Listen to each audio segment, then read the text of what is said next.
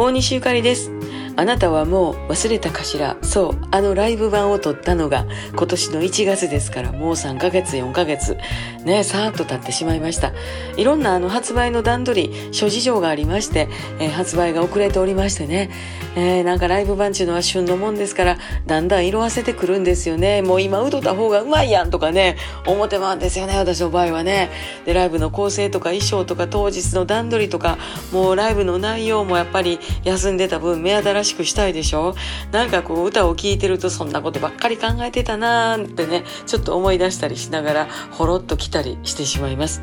えー、当日ももう気ぃついたらフェイスマスクの段取りとか物販の追選とかとにかく忙しかったし、で、当日は当日でね、その場で判断せなあかんことも多かった。でもなんとか頑張って編集をして、えー、皆さんに聞いていただけるように、またくすっと笑っていただけるように頑張ります。また明日、大西ゆかりでした。